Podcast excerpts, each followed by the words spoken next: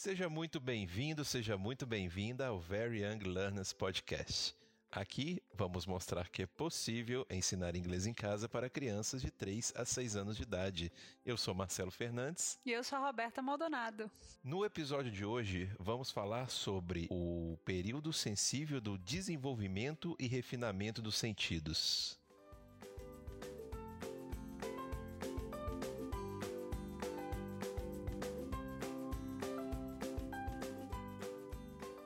Então, Roberta, relembre aí pro pessoal o que, que são os períodos sensíveis, quais são eles. Tudo bem, vamos relembrar. Período sensível é um espaço de tempo, né, durante o qual a, criança tem muito interesse em determinada atividade e maior facilidade de absorver determinado conhecimento. Maria Montessori observou uns 11 períodos sensíveis nas crianças entre 0 e 6 anos de idade.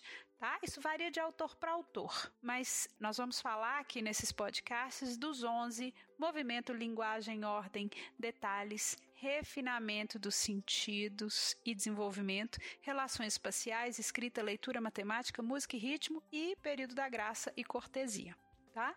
É muito difícil determinar exatamente quando um período começa e termina, mas ela estipulou um guia mais ou menos e eu prometi e passando aqui para os nossos ouvintes semanalmente. Dessa forma, os pais podem observar o comportamento das crianças, perceber o que mais interessa naquela fase e ajudá-los, né, preparando o ambiente para eles. No nosso último episódio, a gente falou do período sensível do movimento, né, que é quando a criança está mais focada é, para desenvolver o, o controle dos seus movimentos, dos seus músculos. Isso para conseguir pegar as coisas que a interessam, levar o alimento até a boca e caminhar. Né? autonomia é o motorzinho que impulsiona as crianças. Mas se esses interesses se sobrepõem, por que separá-los em períodos sensíveis e não simplesmente categorizar o comportamento das crianças por idade?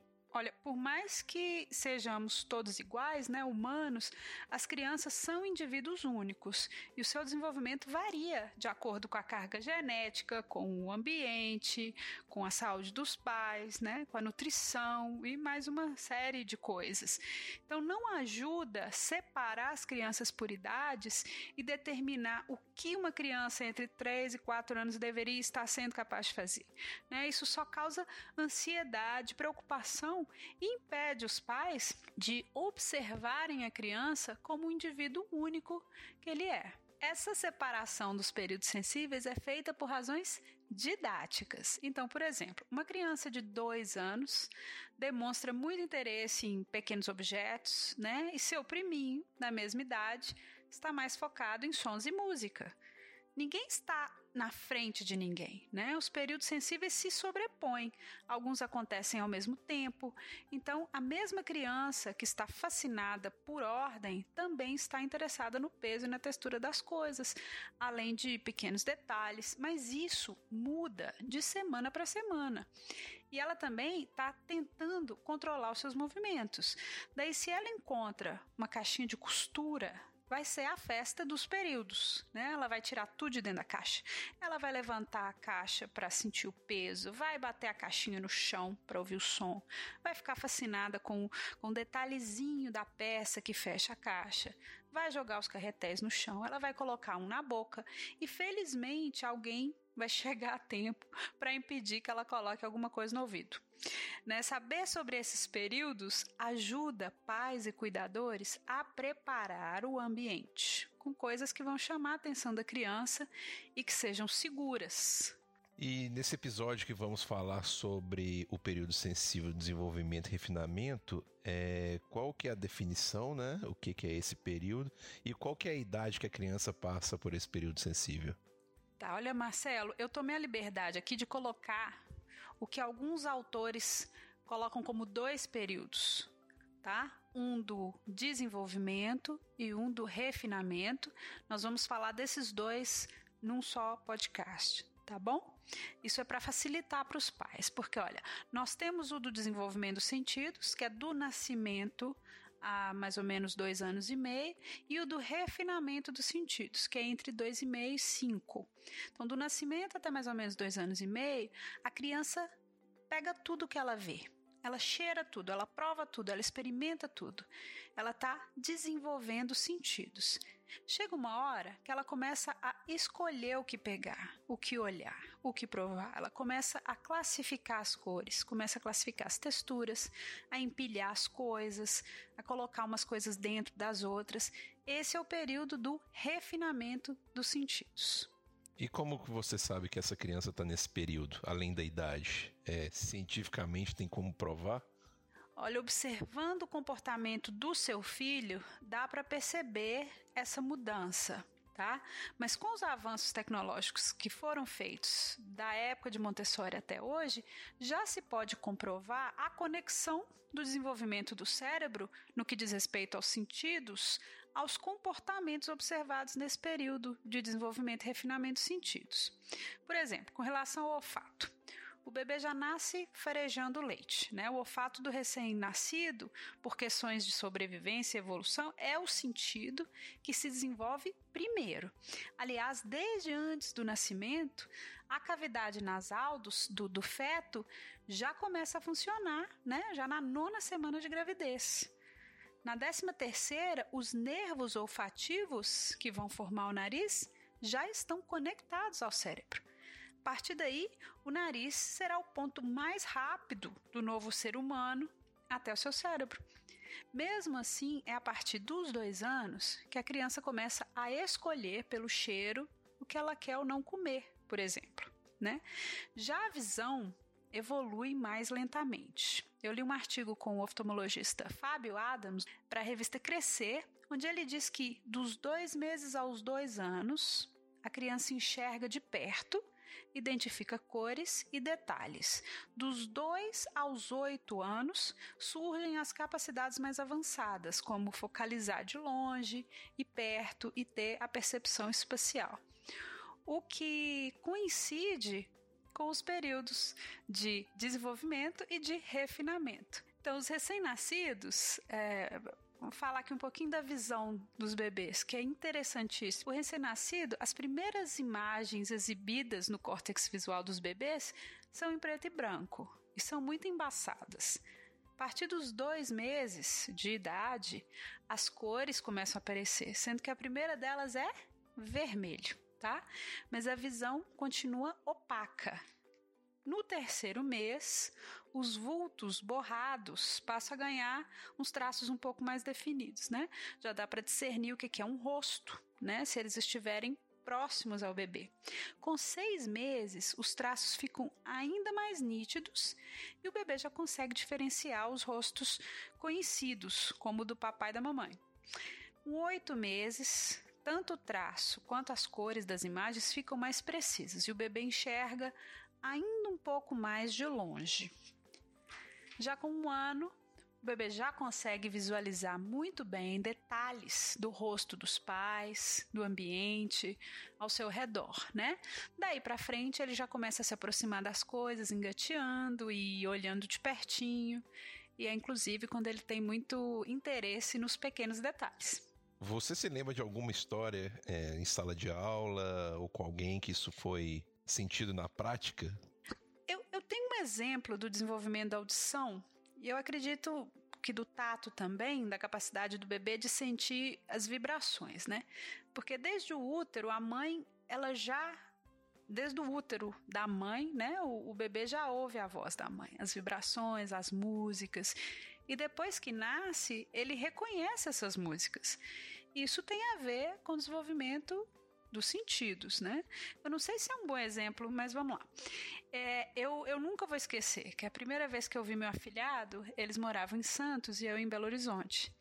Era fim de ano, né? Eu me ofereci para ficar com o bebê, para eles poderem ver os fogos na praia, né? Meus pais também estavam lá. Eles aceitaram. Aí a minha cunhada falou: Rô, ele acabou de mamar. Então, se ele acordar, mas não chorar, você pode deixá-lo tranquilamente no berço que ele dorme de novo. Caso ele chore, você pode pegá-lo bem devagar, né? Ninar assim, sem precisar falar nada. Se ele seguir chorando, tem uma música que eu canto para ele desde a gestação que você pode cantar que ele acalma na hora. Mas só use em último caso Não deu outra, né? Ele acordou, chorou, peguei, né? Com aquela mistura de medo, de delícia que é. Ele parou, mas voltou a chorar, eu cantei e foi mágico. Ele foi acalmando, acalmando, ele dormiu. E eu, né, com aquela lágrima descendo, de tanto amor que eu senti naquela hora. Então, como uma criança tão novinha já faz essas correlações? Como que ela associa uma melodia e uma série de vibrações, né, a, a, a sensação de segurança? Sim, é natural, né? É esperado. Mas não deixa de ser maravilhoso. Isso tem a ver com o desenvolvimento da audição. Alguns meses mais tarde, agora eu fiquei com muita saudade dele. Eu já tinha visitado ele outras vezes, né? Mandei um áudio falando que eu tava com saudade, cantando a musiquinha que eu, que eu fiz para ele. Ele já estava começando a falar e eles filmaram a reação dele. Ele reconheceu minha voz, falou Dinda e quando acabou ele pediu Dinda, né? E deu uma suspirada. Vou te contar, eu assisto esse vídeo diariamente. Foi a declaração de amor mais pura que eu já recebi na vida. Chora não, coleguinha. Ah, voltando aqui, o que acontece se esse período não for respeitado no dia a dia? Olha, muita birra e muita frustração por parte da criança. Se você não permitir que a criança explore essa necessidade, essa urgência que ela tem de experimentar as coisas, ela não vai sossegar. Tá? Essa ilusão que a gente tem de que o bebê tem a capacidade de obedecer algo que não seus próprios instintos leva muitos pais ao colapso. Se ela está com alguma coisa que pode ser perigosa na boca, não puxe com força, achando que a criança vai entender que não pode. Ofereça outra coisa e tire o que não pode do alcance da criança, tá? Distração é a melhor alternativa nesses casos. Mas então a casa ela vai ter que ser organizada em função da criança, correto? Sua casa só não, a sua vida tá? Criar uma criança deve ser a sua principal prioridade. E eu não estou sugerindo aqui que você só vive em função da criança. Não faça programas de adulto, é, largue seu trabalho, seu emprego sem poder. Não, é o contrário. Quanto mais você seguir as necessidades da criança, menos dificuldades você vai ter. Se você organizar a sua casa e a sua vida considerando as necessidades da criança, você tem muito mais chances de viver em harmonia com ela. Ela vai dormir melhor, ela vai comer melhor, ela vai chorar menos e ela vai adoecer menos. Se o adulto prepara o ambiente para ela, e se prepara para ela, ele aprende sobre desenvolvimento infantil, ele realmente entende que essa é a missão mais importante que existe. Uma vez que você está 100% dedicado, fica mais fácil para você. Mesmo porque não tem volta, né? Uma vez que você é pai, que você é mãe, é isso aí. Mas, mas é preciso realmente encarar esse desafio de corpo e alma. Tá? Curtir a infância do seu filho é inclusive um direito seu, né? Mas exige entrega, e exige muita organização. E o que o adulto pode fazer para facilitar para a criança explorar esse período sensível? Ó, no quartinho do bebê, evitar cores fortes, evitar coisas demais, né? Evitar luzes fortes, brinquedos barulhentos, sons artificiais. Então nada daqueles brinquedinhos que chacoalham, que fica Olha, de preferência com sementes, coisas naturais. Os sons muito metálicos, eles podem agredir mesmo tá? Aquele cachorrinho que fica dando pirueta. A, a maioria das crianças tem medo daquilo. Eu já dei de presente para muitas pessoas. Não, esses não é, deve Quando evitar. a criança tiver um pouco mais velha, acho Bom que saber. os pais vão curtir mais. Fica, fica a dica. Quando a criança já estiver transitando pela casa, né, você vai facilitar a vida dela e a sua com o banquinho, né, no banheiro e na cozinha, como eu sempre falo aqui. Não tenha trava nas portas, tá? Para evitar que ela se tranque ou deixe as tomadas descobertas, tá? Cobrir as quinas das mesas também é muito importante. Nunca deixe a criança sozinha na cozinha. E tem um cantinho com os potes, os, os, os utensílios favoritos dela, né? Um cantinho da bancada ou uma mesinha também pode ser onde você deixa uma garrafinha com água e uma fruta para quando ela quiser que é aquela sensação que você vai dar e aquela oportunidade que você vai dar para a criança de ser mais autônoma. no treinamento Montessori, eles instruem a gente a sempre acessar um ambiente através da visão da criança. Então você vai ficar de joelhos, mais ou menos na altura da criança, e transitar pela casa. O que, que você vê? Né? O que você acha que atrairia a criança? As coisas dela estão à altura da visão dela? Esse exercício revela muita coisa. Tá? Outra coisa, a criança vai querer manusear as coisas que você pega. Os brinquedos vão ter menos apelo para ela do que a sua escova de cabelo, por exemplo, do que o controle remoto da TV. Né? Então, crie uma caixa sensorial para ela e mude os itens dessa caixa semanalmente. Caixa sensorial, o que, que, o que, que é isso? Caixas sensoriais são caixas cheias de objetos diferentes que vão estimular os sentidos da criança, né? especialmente o tato. E elas são uma ótima pedida porque são fáceis de preparar. Então, nada de brinquedo aqui, tá? Numa caixa sensorial, o foco é usar materiais naturais, né? Tipo pedras, tecidos, esponjas, todo, tudo de madeira, né? O bem lisinho, né? Sem farpa, utensílios que a criança goste, tipo colher de pau, é, aquele batedor de clara de ovo, escova de cabelo, frasco vazio. São esses objetos que a criança pode brincar e explorar, que são coisas de adultos, que elas têm curiosidade. E sobre esse ambiente seguro, o que, que você acha mais perigoso nessa fase? Olha, o que nós todos professores, né, cuidadores e pais temos muito medo, né, é de janela sem proteção, né, de piscina, de escada sem proteção. Para escada, desde cedo, é bom ensinar o seu filho a descer sentadinho, né, degrau por degrau. Mesmo assim, é bom ter o portãozinho de segurança na escada e nunca tirar o olho, né, em lugares com piscina. Natação desde cedo é recomendável, né? Agora o segundo maior medo para mim é deles engolirem ou inserirem objetos no ouvido e no nariz, tá? E todo mundo conhece um caso. Não tente retirar se não tiver treinamento. Vá para emergência ou chame a ambulância. Os profissionais de saúde têm muitos casos diários desse tipo. Tá? Eu vi um documentário recentemente também sobre móveis que não cumpriam as regras de segurança e caíram em cima das crianças. Então, se a sua estante é estreitinha e leve, chumbe ela na parede. Não arrisque é da natureza da criança escalar as coisas para ver o que tem lá em cima, tá? E esses acidentes podem ser prevenidos. Faça isso hoje. Agora, um perigo invisível que me chamou a atenção é a dos brinquedos de plástico com componentes tóxicos, especialmente os de plástico macio, mordedores. Não, não é possível. É, tem certeza que isso não é fake news para assustar as pessoas? problema da China, essas coisas? Não. Pois é, Marcelo, esse estudo que eu li foi de 2009, tá? Ele foi publicado na revista científica Química Nova e nele cientistas paulistas detectaram metais pesados e substâncias tóxicas em brinquedos de plástico provenientes da China, comprados em diversos pontos de São Paulo e na fronteira com o Paraguai. Tá? Esse trabalho preocupou-se em mostrar, por meio de resultados analíticos, que brinquedos importados de procedência duvidosa, como aqueles que crianças facilmente levam à boca e mordem estão contaminados com elementos tóxicos e isso deve servir de alerta aos consumidores, tá?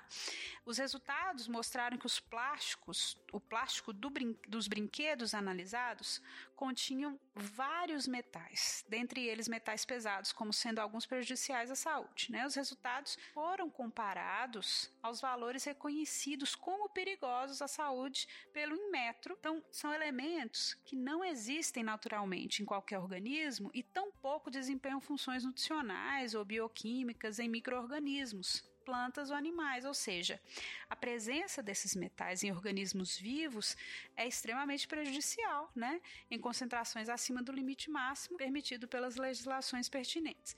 Então, identificou-se também nesse trabalho o elemento tório, que apesar de não estar presente em todas as amostras analisadas, em algumas se encontrava de forma heterogênea, né? Isso foi um, um brinquedinho de plástico, um peixe. Alguns tinham, alguns não tinham. Então, uma coisa preocupante. Isso pode ser devido ao uso de materiais recicláveis utilizados na confecção dos brinquedos. Tá? O tório é um elemento radioativo e de alta periculosidade à saúde pública, mesmo sendo encontrado em baixa quantidade. Já os fitalatos são substâncias empregadas como plastificantes para tornar o PVC, né, o cloreto de, de polivinila ou vinil, mais flexível sendo componente de produtos como brinquedos, mordedores, forros, pisos, vestimentas, capa de chuva, bota, casaco, é, papel de parede e produtos cirúrgicos também, bolsa de sangue, catéteres. Nos produtos cosméticos, permitem aos olhos uma película umectante e auxiliam a dissolver e fixar os ingredientes. Tá? Eu tô falando isso tudo porque os fitalatos causam uma série de problemas adversos à saúde, incluindo danos ao fígado, aos rins e pulmões, bem como anormalidades do sistema reprodutivo e ao desenvolvimento sexual, sendo classificados como prováveis carcinogênicos humanos. E esses, todos esses produtos tóxicos foram encontrados nos brinquedos analisados, que eram de proveniência da China, no caso. Então, foi alarmante. Na época, isso, eu não, não sei se você se lembra. Não. Se fez o barulho que, que deveria ter feito. Muito importante. Brinquedo de colocar na boca tem que ser de uma marca confiável. Sim, importante ter o selo do Imetro, né? E, é, é, muito sério, né? A criança às vezes tira até pedaço dessas coisas, né? Macia, gostoso, dá vontade de comer mesmo. O que eu sugiro, sempre sugeri, e é o que, o que a gente aprende em Montessori, é buscar produtos, materiais naturais. Sabe, tem mordedor de madeira, gente. Então é isso, gente. Chegamos mais no fim de mais um podcast. É, fica aí o alerta é, para sempre olhar nos brinquedos, nos materiais para criança que se tem o símbolo do o selo do Imetro, né? Que com certeza esses produtos foram testados, se, se tem esse símbolo do Imetro. Qualquer dúvida, sugestão, mande um e-mail para a gente, siga a gente no Instagram. É, é isso, obrigado e até mais. Obrigada, gente. Até a próxima.